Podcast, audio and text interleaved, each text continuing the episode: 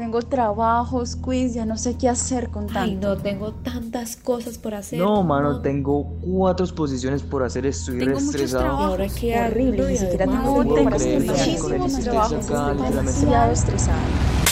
Oye, respira, tómate un descanso, sintonízanos y escapa de todas las preocupaciones. Ey, ey, ya tenemos el plate, tenemos una página de cine en Marte. Pa' que nos apoyen, siempre van en esa página. Sigo rapeando porque la es. Hoy voy a improvisar, pongo el puntico y aparte. Esta vaina para va para cine mal. Oye, me patrón, welcome a mi país. Improvisando de ahora es lo mejor. Oye, para cine mal que le estamos gastándole al magnate que tiene la finca, no tiene también muchos yates. Me entiendes de pequeño la diferencia, la marcante. Y si tú viviste bien, cine en Marte, cine Marte, cine Marte. Bienvenidos a Cine Martes al aire, más voces, más historias.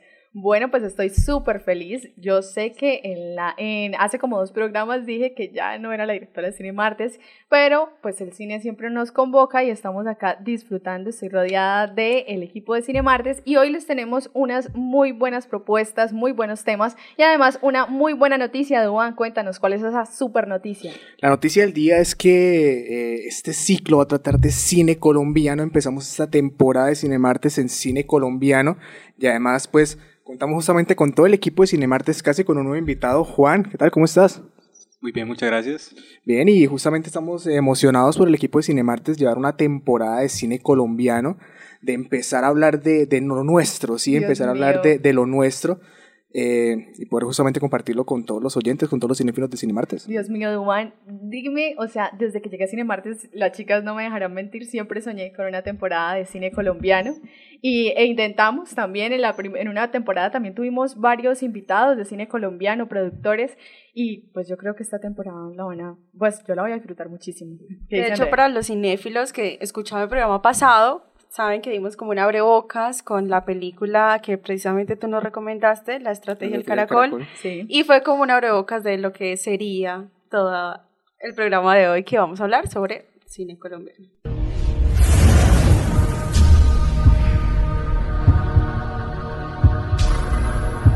Comencemos con la banda del día.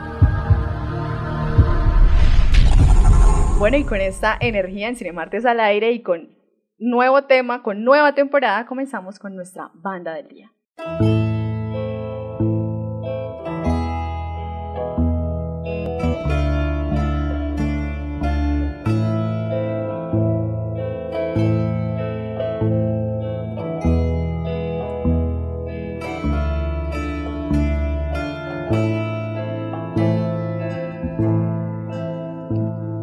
El reloj se ha dañado, pero el hambre despierta.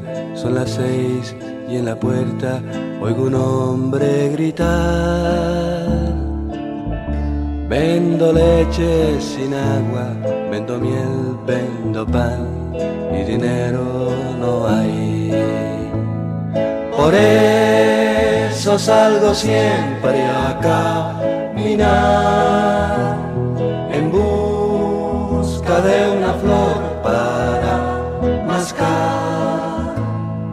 pensando que a la vuelta de la tarde el trabajo que sueño ya es verdad.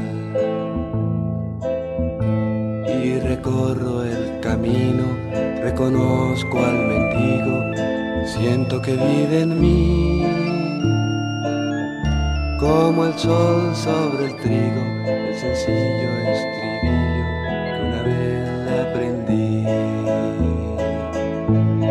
yo camino y no termino. Y yo camino y no termino. Seré yo así, pues que el camino no tiene fin. Tengo los pies cansados, la boca está me seca. Son las seis y en la iglesia oigo al cura mandar. Que tengamos paciencia, que templanza, clemencia, que Dios proveerá. Por eso salgo siempre a caminar en busca de una flor para mascar, pensando que a la vuelta de la tarde el trabajo que sueño ya es verdad. Y recorro el camino, reconozco al mendigo, siento que muere en mí, como el sol sobre el trigo, el sencillo estribillo que una vez le aprendí. Y yo camino y no termino, y yo camino y no termino. Seré yo así,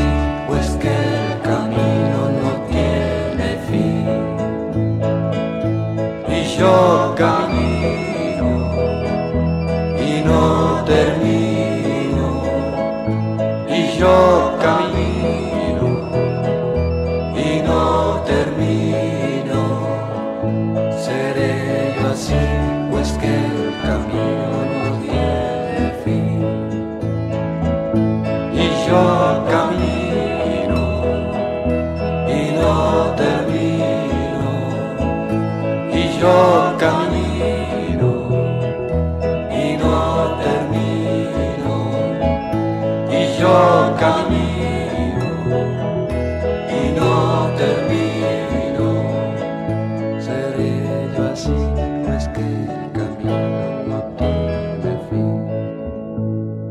después de escuchar esta pieza musical, les cuento que esta canción hace parte de la película Pablus Gallinazo. Ana, pero ¿qué es esa película? ¿Qué pasó? Precisamente hablando de cine colombiano, esta película se estrenó en el Festival Internacional de Cine de Cartagena en ese año. Fuimos, pues tuvimos la fortuna de poder estar allí y eh, también hace como la semana pasada se estrenó aquí en Piedecuesta, en la cabecera, no sé si ustedes conocen esa biblioteca La Cabecera, que pues ustedes también saben que el Festival de la Tigra es como que ya está a punto de comenzar y pues la, la película Paulus Gallinazo como que empezó con este festival de, de la parte cinéfila. Y cabe mencionar que esta, digamos, Pablos Gallinazos fue uno de las, una de las películas que más dio de qué hablar en, el, en este año en el Festival Internacional de, de, Cine en Cartagena. Y aparte de eso, pues yo creo que esa era una de las preguntas que nos hacíamos en las noches y era, bueno, pero ¿dónde vamos a volver a ver estas películas? ¿Qué va a pasar con ellas? Y bueno, ahí estamos empezando a ver los frutos de lo que sucedió en este mes. Y bueno, qué bueno que se haya estrenado. Ojalá lo disfruten y no se pierdan la película porque verdad que es súper buena. Y también quiero traer acá a recordar a nuestra compañera Andrea Ortiz, que creo que fue su película favorita. favorita. Ella habló mucho sobre eso y sé que está escuchando este programa, así que gracias Andrea, te queremos, te extrañamos. Bueno, y es que para las personas que no sepan, la película de Pablos Gallinazos, o quién es Pablos Gallinazos, es un compositor artístico, cantautor, escritor y poeta colombiano, piedecuestano, que como que le hicieron un homenaje con esa película. Entonces, como que claramente todas las, la, las canciones y la parte este, también histórica, parte de lo que él es y fue como compositor. Y que conjunto a Exxon Belandia dejaron el claro, nombre de Exxon Santander Belandia, arriba. Todo el mundo, les cuento también que fue tanto el impacto de esa película y por eso se la tienen que ver, tanto el impacto que en todas las, las partes del, del Festival Internacional hubo canciones de Edson Belanda y Pablo Gallinazos y todo el mundo como bailando y yo, Dios, nosotros lo tenemos ahí a la vuelta de la esquina. Y ahora el tema de la semana.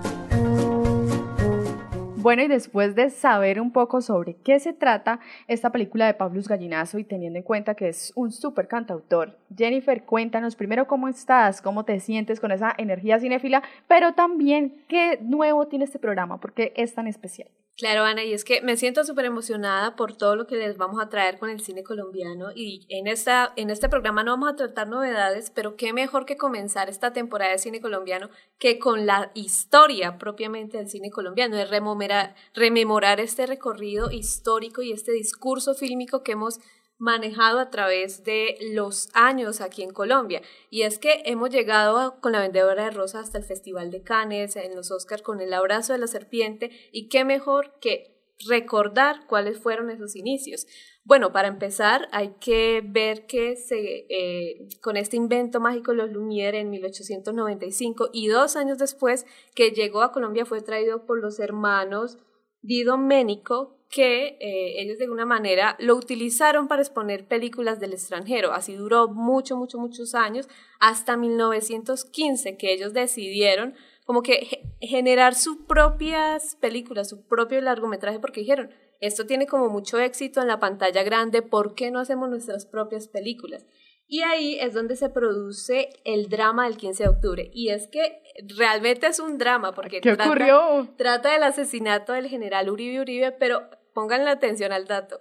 Imagínense que utilizaron a, como actores a los asesinos del general. Jesucristo. Y ni siquiera le pidieron permiso a la familia Uribe Uribe para producirla. Entonces tuvieron que, o sea, como que borrar la película del histórico de todo. No salió exhibida en ninguna parte precisamente por datos. Eso es una verdadera noticia. Sí, no, y es que nos o sea, estamos se, tomaron muy en serio el hecho de producir una película. Cu- Curioso el inicio del cine colombiano con la temática que trata, ¿no? También. Muy a lo colombiano. De hecho, podríamos hacer una, digamos, una comparación en lo que hablábamos hace unos programas en cuanto a ese cine que se hacía real con el director, que creo que lo mencionaba Jennifer, que ponía a los actores a hacer- Neorrealismo. en neorrealismo. Entonces, podemos ver también como esas expresiones, influencias que también lo podemos comprar en el cine colombiano. Claro, y es que después, pues vemos, eh, bueno, después de este suceso y este drama que sucedió, dijeron, bueno, entonces, ¿por qué no nos enfocamos como en los bestsellers o en los libros más representativos de Colombia?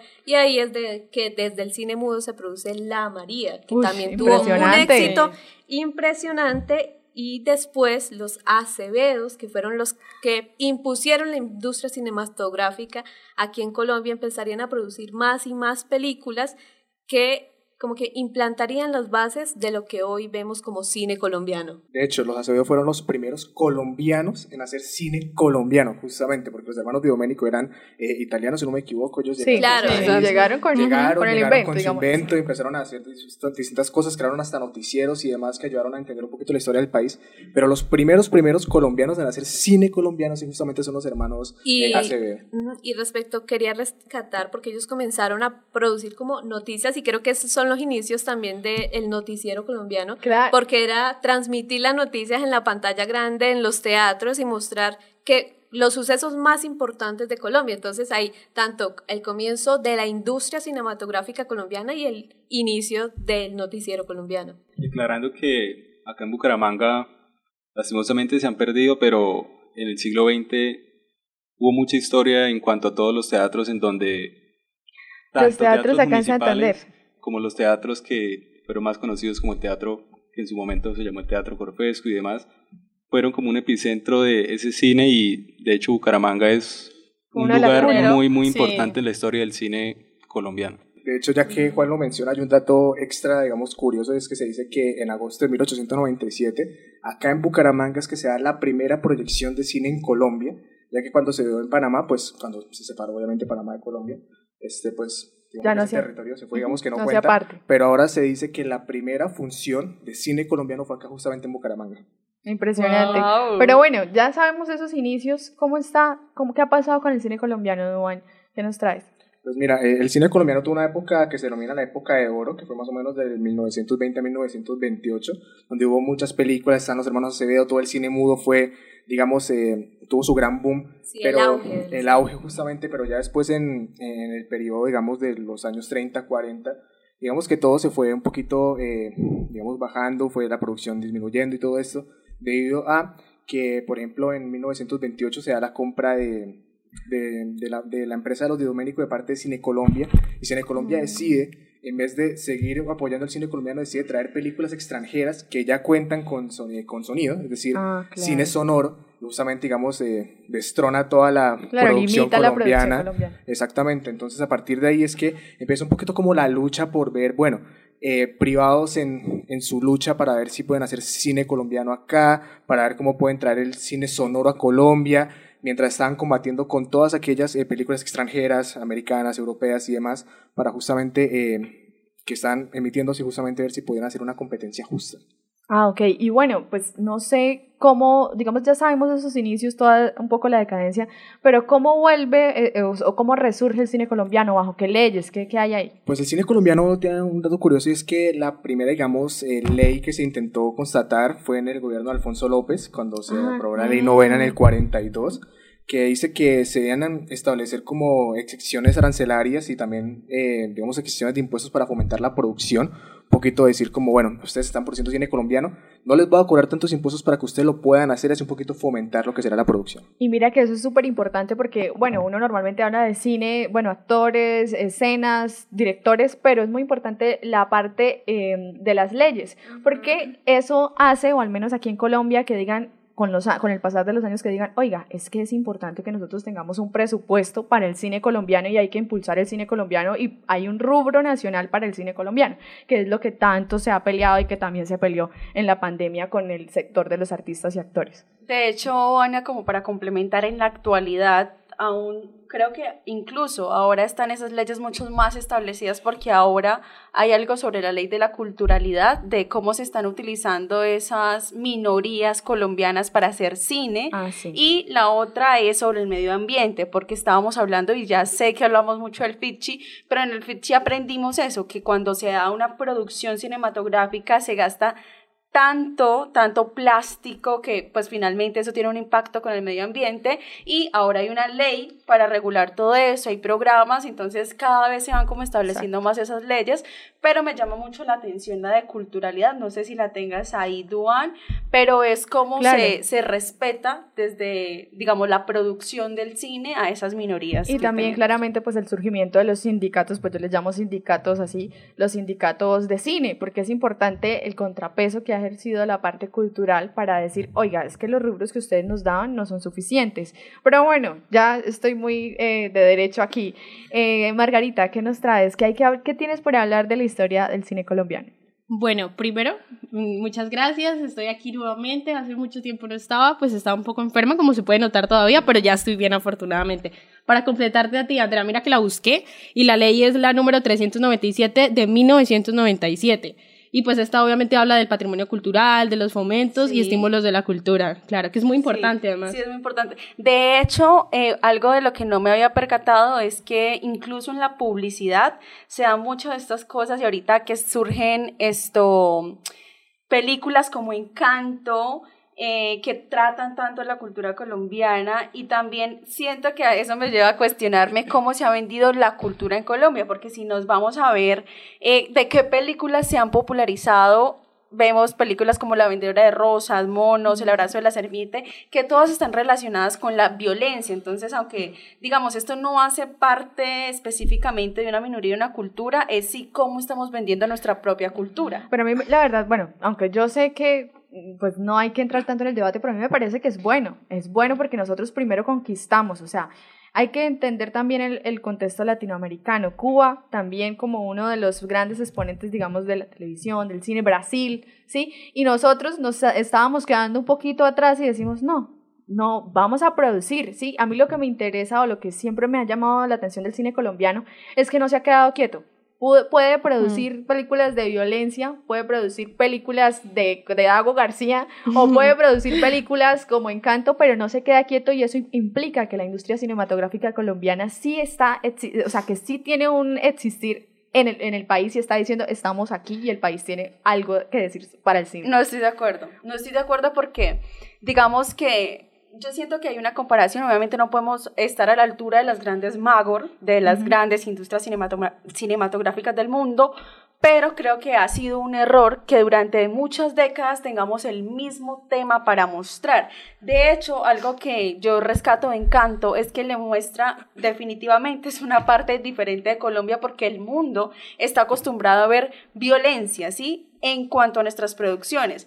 Otra cosa es que, bueno, yo digo, eso es lo que vende y mientras No, que... Eso es lo que vende, no, esa es la realidad. Y si es la realidad, el cine está para sí, eso. pero entonces no solamente somos violencia y guerra, también hay Bueno. un montón de cosas que no, y es que además, digamos que el cine no solamente es la expresión de la realidad, sino que también debe ser, digamos, un, un medio, un camino para mostrar el talento que hay tanto actoral como de producción, como de directores, y no solamente se debe hacer con la guerra, con la violencia, sino que también me gustaría que hubiesen películas como digamos Avengers o cosas así que nunca se han producido en Colombia. Es que, es que yo creo también que eso es un desconocimiento que tiene la gente respecto al cine colombiano, porque la gente en sus imaginarios, sin decirle algo malo a Andrea, pero la, la mayoría de la gente en sus imaginarios tiene que Colombia ha producido muchísimas películas de violencia, pero en realidad es que ha producido muchas cosas de otras cosas, o sea, de otros temas. Por ejemplo, ¿Sí? Por ejemplo, si tú vas a RTBC y te encuentras, vas a encontrarte con unas películas colombianas que no, por ejemplo, eh, Los Nadie, Los Nadie, ¿tiene violencia? ¿Tiene violencia de, de la guerra? No, Los Nadie. Por ejemplo, o sea, muchas películas como la misma La Mansión de Araucaima, que no tienen ni punta de violencia, pero que aún así están diciendo, wow, nosotros somos exóticos, somos colombianos y estamos representando lo que somos. Pero ¿cuáles películas se han popularizado? Entonces, hay, hay una, digamos, hay un error, hay una falla en, la, en el modo en que se están expresando estas películas y cómo se están impulsando, porque solamente impulsan películas como El abrazo de la serpiente, Monos, que no quiere decir que están mal, a mí me encantan, me gusta, pero siento que hay un error en la industria cinematográfica en Colombia al solo producir este No, tipo de, eh, de cine. Yo creo, bueno, con, ya- eso que, con eso que dice Andrea, algo muy importante es que, por ejemplo, el pasado 21 y 22 de julio eh, se desarrolló aquí en Bucaramanga eh, un evento en Neomundo, en el Centro de Convenciones de Neomundo, llamado Colombia 4.0, en donde uno de los ejes fue incluso eh, todo el tema de la parte BFX, la parte Motion Graphics. Entonces hubo, por ejemplo, invitados como Sara Giraldo, que hacía parte de Indie Level Studio, Juan Camilo Villa, que es el CEO de un estudio llamado Sparklight, eh, y Gitan Espinosa, fundador de Aumentados, los cuales hablaban de cómo eh, toda la parte digital de postproducción ha tenido un aumento, sin embargo, sigue habiendo es lo que tú decías, una brecha comunicacional entre todos esos proyectos colaborativos de estudios de animación, estudios de postproducción, que le pueden dar cierto enfoque diferente, pero que sin embargo Colombia está de pronto apostándole por ser pionero en algunas áreas como por ejemplo proyectos eh, gráficos o proyectos animados para contenido como para niños, para Pero- jóvenes. Así es. Pero mira, yo en eso sí estoy de acuerdo. Yo en eso sí estoy de acuerdo. Acá cierro mis intervenciones. Estoy de acuerdo con tres cosas. La primera, que el cine colombiano, em, para mi parecer, no se ha dedicado solamente a, producir cosas de violencia. A impulsar Segundo, a im- solo la segundo, violencia. Segundo,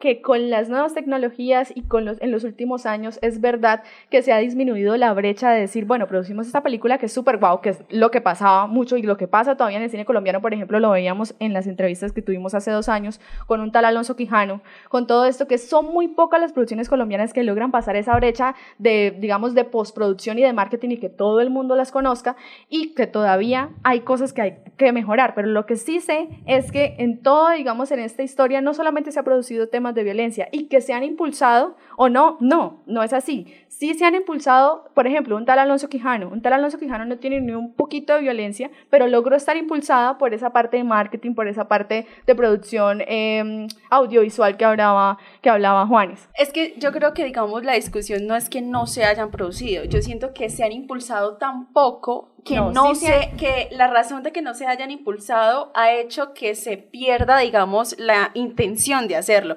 Entonces me parece a mí que estamos muy atrasados en la historia del cine para seguir produciendo el tipo de películas de historia. O cuando vamos a ver a Norteamérica produciendo un tipo, o sea, eso no va a pasar porque ya las magos están Bueno, pensando en otros Yo voy a conceptos. cerrar acá. Yo creo que tengo mucho por debatir, pero tengo también otra cosa que contarles y Jennifer también quiere hablar, así que tengo cosas. dejémosla. Dejémosla ahí. Bueno, yo creo que este tema es algo que debemos discutir en otro programa porque realmente es muy interesante ver las dos posiciones de respecto al cine colombiano y es que también yo considero dos cosas, como que hay que comprender el contexto en el que hemos vivido, si los inicios del cine colombiano fueron de esa manera, co- co- para comprender cómo estamos en este momento. Y también quería mencionar como dato curioso, es como cómo a través de este discurso fílmico colombiano, a través de la violencia, se han generado investigaciones de violentólogos para describir o caracterizar por qué estamos generando este tipo de películas. Y por otra parte, pues quería mencionar que de alguna manera también los incentivos del Estado no han permitido que se generen películas más allá de solamente lo cultural o eso, por ejemplo, tipo Avengers.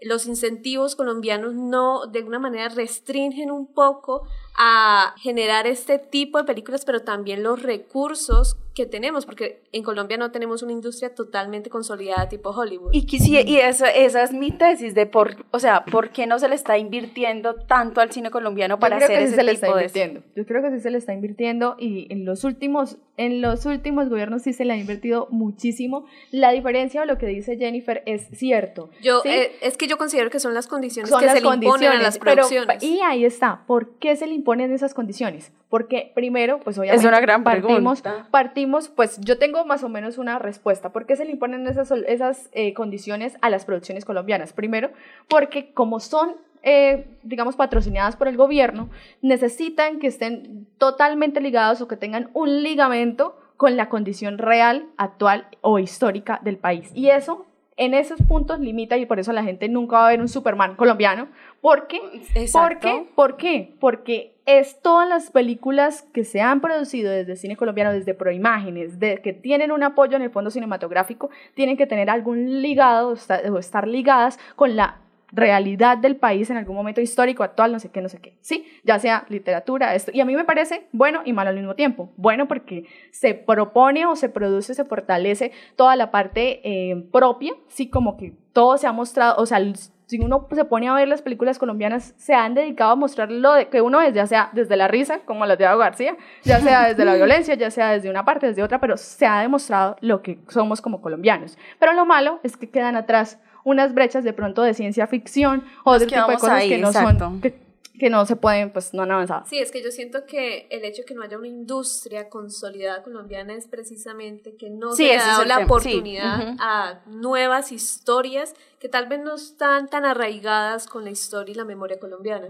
De hecho, pero, pero vas a decir algo, Duan, De hecho, perdón. lo que pasa es que eh, realmente lo que decía Jennifer, un punto a favor con respecto a lo que decía Jennifer, es que no podemos hablar de industria cinematográfica colombiana porque la historia de- del cine colombiano siempre ha estado marcada primero con luchar con las películas extranjeras para que se vean acá, segundo, por poder producirlas y tercero, porque en el momento en el que se pueda producirlas realmente eh, no eran impulsadas por las mismas audiencias, que esa es la otra cuestión. El marketing es algo el marketing. fundamental. No, Yo tengo un resumen de esta parte para cerrar el debate. Hay que abrir dos episodios de Cinemartes al aire sobre, primero, cómo se están impulsando las, eh, digamos, las películas colombianas o las producciones colombianas a través de la historia, si realmente han funcionado. Y segundo, también las audiencias, porque hay películas colombianas que se han gastado un montón de presupuesto promocionando, pero tú vas a la sala de cine y hay tres pelagatos. Como la No. de, em, la de la, la entrevista que tuvimos en la temporada antepasada de Cinemartes de, de ese autor colombiano que escribió El olvido que seremos. Lo- la que hizo Lombana, Daniela. Fue una invitada Daniela nuestro fue programa. invitada y ella hizo una película, por ejemplo, una película como esa,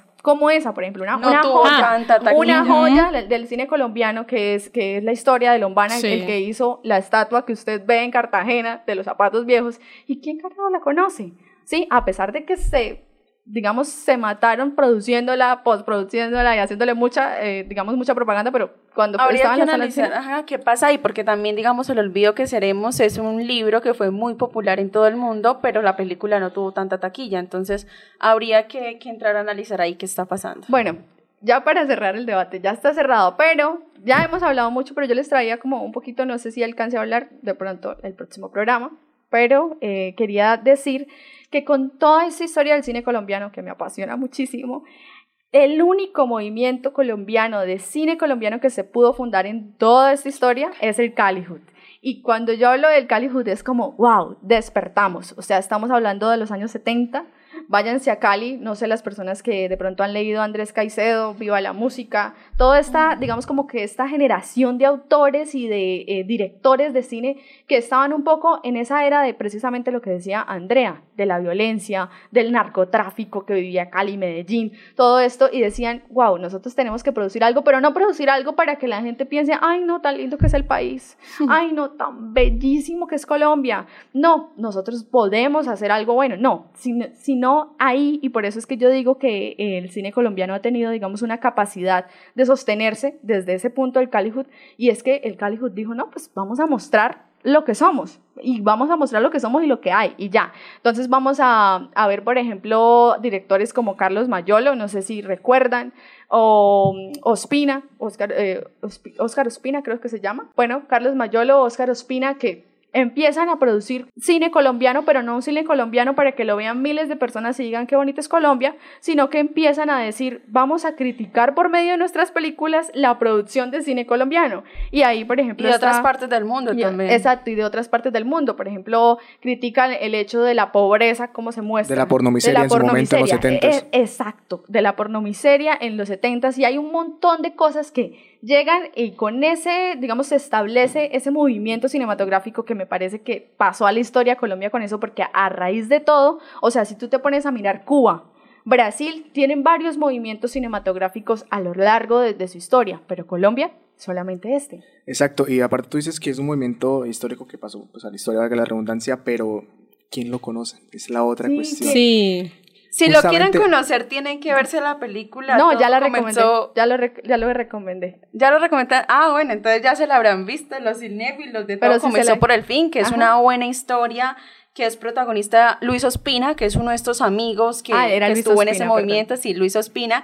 Y bueno, véansela y van a entender todo este enrollo de historia. sí. Sí, justamente, pero lo que me refería era que hay movimientos que son muy conocidos y demás, pero acá en Colombia realmente nosotros mismos somos justamente los que de cierta manera desconocemos nuestra propia, propia historia cultural. De hecho, eh, ahorita que estamos justamente en ese ciclo de cine colombiano y demás, créanme que me ha resultado complicado, ahorita encargándome el cineclub, encontrar películas colombianas siendo nosotros acá estando en Colombia.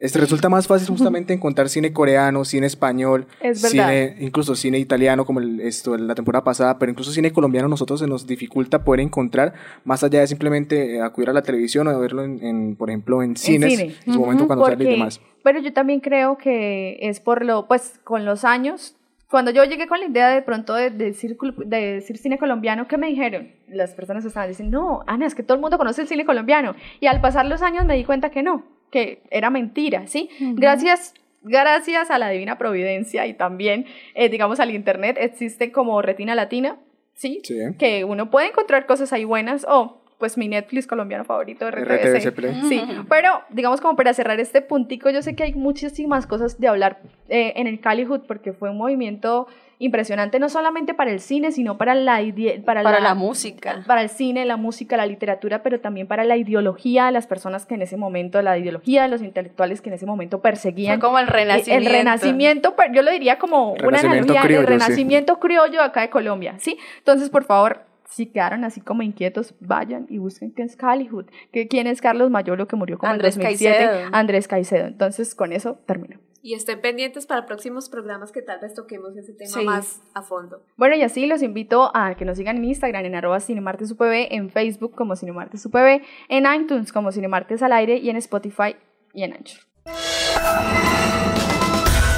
Y estas son las imperdibles. Y bueno, llegamos a mi sección favorita, lo seguiré repitiendo justamente hasta que me vaya de este programa, hasta que me saquen, que son las imperdibles. Y bien, para empezar con pie derecho, las imperdibles de hoy de cine colombiano, traigo La gente de la Universal, una película de 1993 que está protagonizada por Álvaro Rodríguez, que es un gran actor, por Robinson Díaz, también un actor muy conocido de Colombia, Jennifer Stephens eh, y actores españoles, de hecho porque es una producción colombo-española, como Ramón Aguirre, Apesguía Gonea y Juana Mendiola. Y en esta película es una película que es muy interesante porque trata muchísimo lo que es eh, la ciudad de Bogotá. De hecho, eh, los eh, créditos iniciales se retrata la ciudad como si fuera una especie de jungla con un montón de animales, con un caos tremendo.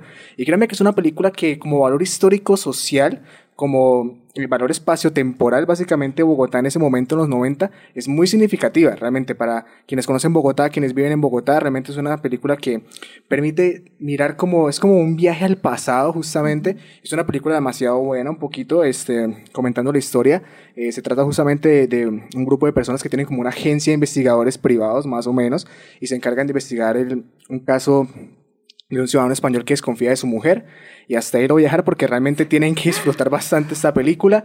Eh, esta película de hecho también justamente aparte de esto, eh, trata mucho lo que es esto, la crudeza justamente de las relaciones interpersonales entre personas. Si, cuando la miren se van a ver también lo que son los planos, hay muchos planos detalles que retratan esta idea de, de plano secuencia y demás, de planos, esto, perdón, de planos detalles y demás. Eh, y bueno, esta película la pueden incluso encontrar también en YouTube, de hecho, si quieren verla. Entonces, pues nada, aquí los dejo con el tráiler. Este es Diógenes, detective privado. Fabiola es su esposa, Clemente, su sobrino y asistente en el negocio. Su agencia recibe el encargo de vigilar a Margarita, estrella de cine triple X.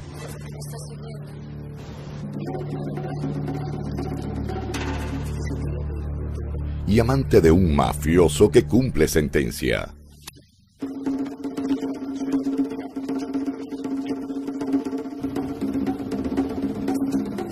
todo marcha medianamente bien hasta que las pasiones se desatan.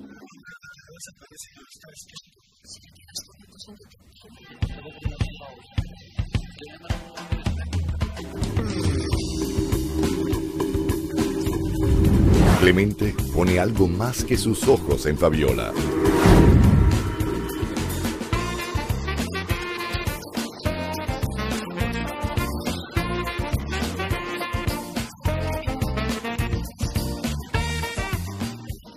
mientras Diógenes se enreda con la actriz.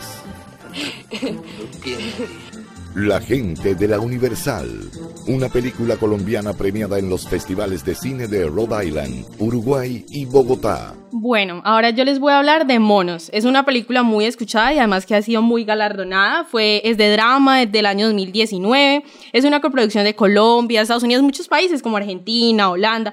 Bueno, eh, algunas de las producciones están Alejandro Londres, Fernando. Y bueno, ¿de qué se trata más o menos esta película para darles un, digamos que para que se animen a verla, obviamente? Eh, bueno, esta película trata de, digamos, en una montaña, en una imponente montaña de Colombia. Aparece un campamento de verano, resulta ser un campamento paramilitar, o sea, aquí se está mostrando de esas problemáticas, digamos.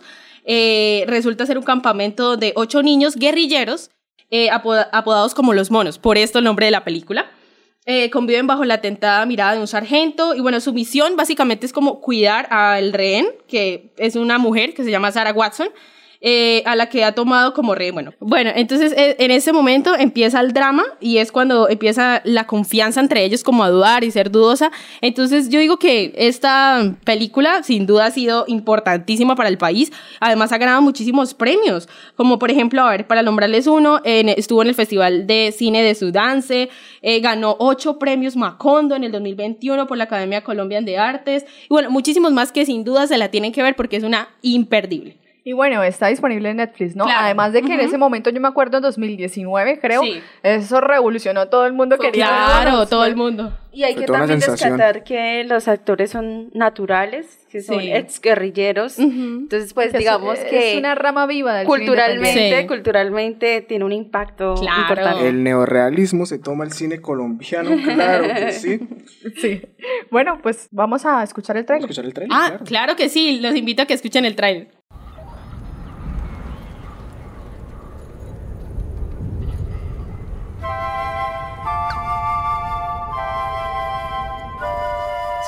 Bonitas, ¿no?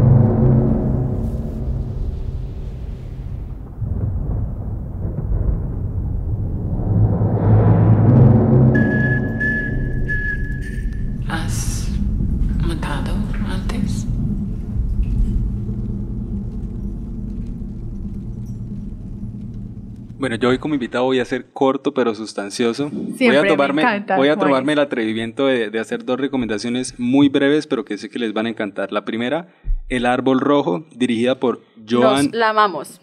Joan Gómez Endara, una producción de Big Sur Películas en colaboración con RTBC Play y Piso Producciones, ambas eh, productoras colombianas, en donde se narra y se cuenta la travesía de un gaitero costeño que ante la muerte de su padre debe hacerse cargo de su media hermana, a quien debe llevar a la capital, a Bogotá, en busca de la madre que la abandonó siendo bebé. Esta película dura como dos horas, pero te duele para el resto de la vida.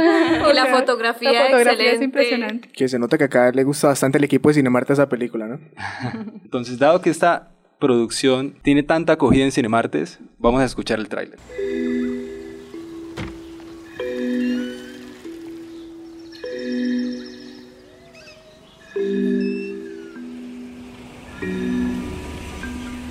Te llamas?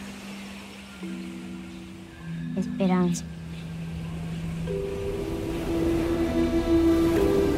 Él ha podido tener muchos hijos, pero lo reconoció a usted y a ella.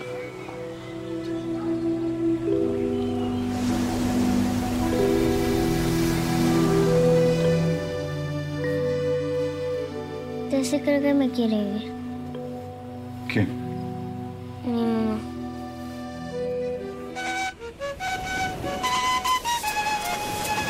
Eliezer, yo me voy con usted para Bogotá.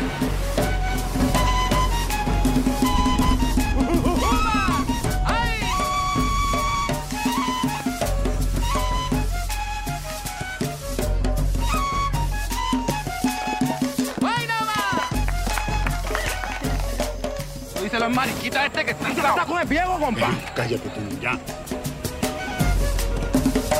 ¡Idiota!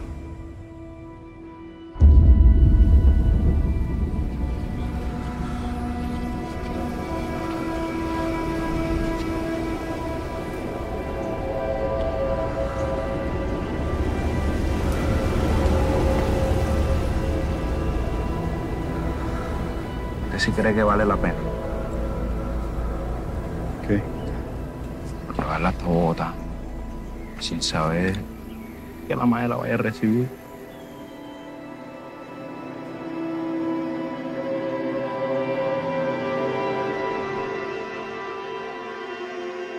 Bueno, luego de haber escuchado el tráiler de El Árbol Rojo, voy con mi segunda recomendación, muy breve, una producción colombiana bajo la dirección de Jacobo del Castillo, producida por Viso Producciones, 12 Lunas Producciones y en colaboración con Señal Colombia. Es un homenaje y una reactivación crítica de la primera época del cine documental independiente en Colombia, que además fue proyectada el pasado jueves en el Festival de la Tigra que se realiza en Piedecuesta desde hace ya seis años. Entonces, un espacio muy interesante y que espero pues eh, todos nuestros oyentes la puedan disfrutar Dios también. mío, pues a mí no me pagan por hacerle promoción a la Tigra, pero ha sido un festival que no se prueba mucho con mi personalidad y ustedes cinéfilos, en ese festival se aprende muchísimo. Si uno aprende de música, también aprende indirectamente de cine y si uno aprende de cine, indirectamente aprende de música. Entonces, eh, ya que pasó esta versión, estén pendientes para la próxima versión del año que viene. Vamos entonces a escuchar el tráiler de El film justifica los medios.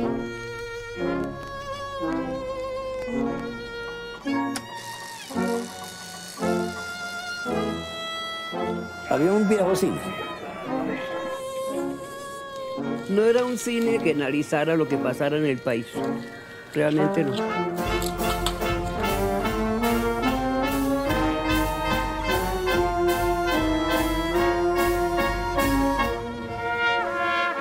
Pero era una guerra muy desigual porque todo lo manejaban ellos. Eran dos mundos distintos. ¿Qué quiere decir eso de cine oficial?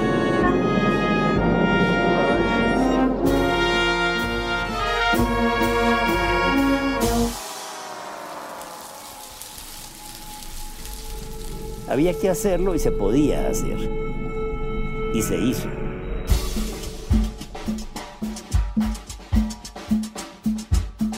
Hubo un movimiento. Y nosotros éramos como los colombianos de ese movimiento. Era realmente abrirse camino en campos en que la mujer no había accedido. Me acusaron de todo, de hacer películas subversivas. Estuve año y medio preso.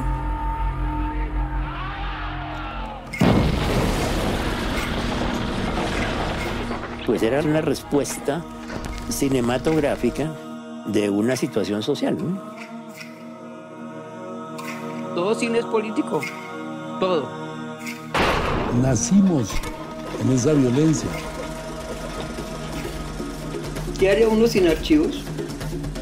¿Tú te imaginas un país sin memoria?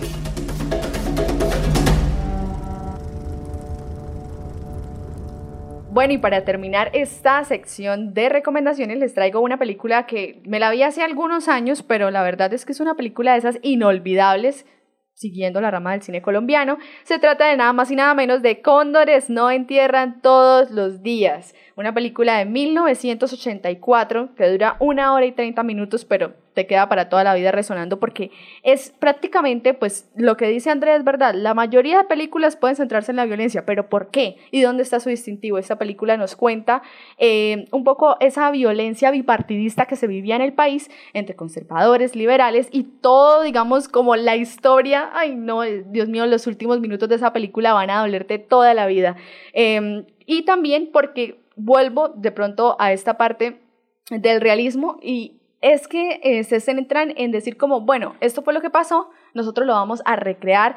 Eh, no sé si ustedes recuerdan, por, ese, por, ejemplo, a Frank Ramírez, que murió hace, hace poco, que de hecho eh, Señal Colombia le hizo un homenaje a todos, digamos, su participación en televisión y también en películas este, colombianas. Y pues si no les convence todavía o dicen, ay, no, es una película más de violencia, les cuento que no, les cuento que no, tiene unas actuaciones impresionantes y está y, lo mejor dicho, no les quiero hacer spoiler, pero los últimos minutos de esa película duelen como dolió, digamos, toda la violencia bipartidista de Colombia. Aquí les dejo el tráiler. ¿Y qué no podremos decir sobre la masacre de la Resolana? Hasta las mismas puertas de este templo llegaron los despojos en llamas de ese crimen atroz, como testimonio espeluznante de la violencia que están desencadenando los masones y ateos contra nuestras familias cristianas. Ah, que se cuiden los enemigos de la fe. Hay de aquellos que siembran vientos porque cosecharán tempestades. El jinete del apocalipsis vendrá a exterminarlos a todos.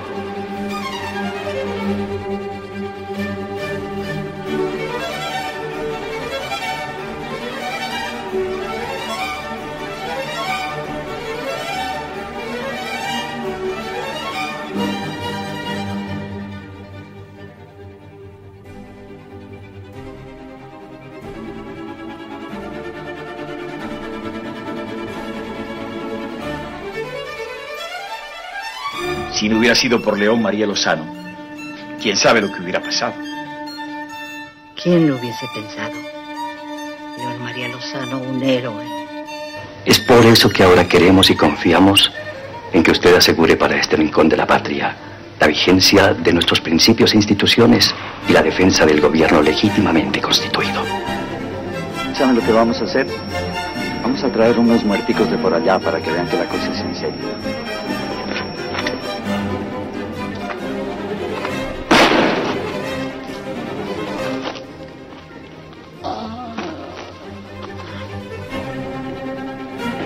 Estoy seguro de que estas son vainas de los godos.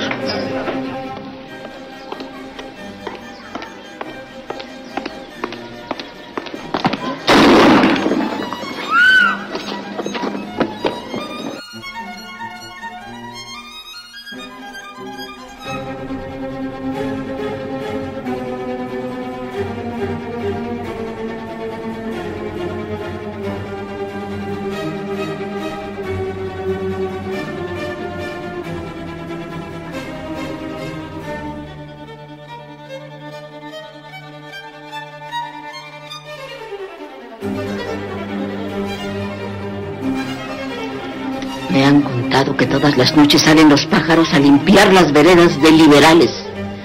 ¿Y nosotros qué estamos haciendo? Cóndores no entierran todos los días. Y bueno, cinéfilos, antes de terminar de despedirnos de este programa, hago un pequeño espacio comercial para invitarlos a todos a que nos sigan en Instagram, arroba cinemartesupv, también en Facebook, cinemartesupv, y nos pueden encontrar en iTunes, Spotify, Anchor y Apple Podcast como Cinemartes al aire. Bueno, ya llegamos al final de este programa que hu- hubo debate, mejor dicho, de todo, hubo de de todo, todo. sí, pero estuvo interesante. Yo sé que les gustó mucho. Sí, sí, yo sé que sí. Y ya nos despedimos. Muchísimas gracias a todos Hubo por invitado. escuchar. Sí, también con el invitado. Muchas gracias a todos por escucharnos. No olviden escucharnos el próximo martes. Aquí estaremos con ustedes. Y nada, muchas gracias a todos, a Jennifer, Ana, Andrea, Juanes, Duan, todos, muchísimas gracias. No olviden escucharnos siempre. Y recuerda que tu vida es una película. No te dejes quitar el protagónico. Yeah, ya tenemos el plate, tenemos una página Martínez Marte. Pa' que nos apoyen siempre van en esa página. Yo sigo rapeando porque la vaina es. Hoy voy a improvisar, pongo el puntico y aparte. Esta vaina para va, para cine mal. Óyeme patrón, con a mi país. Improvisándote ahora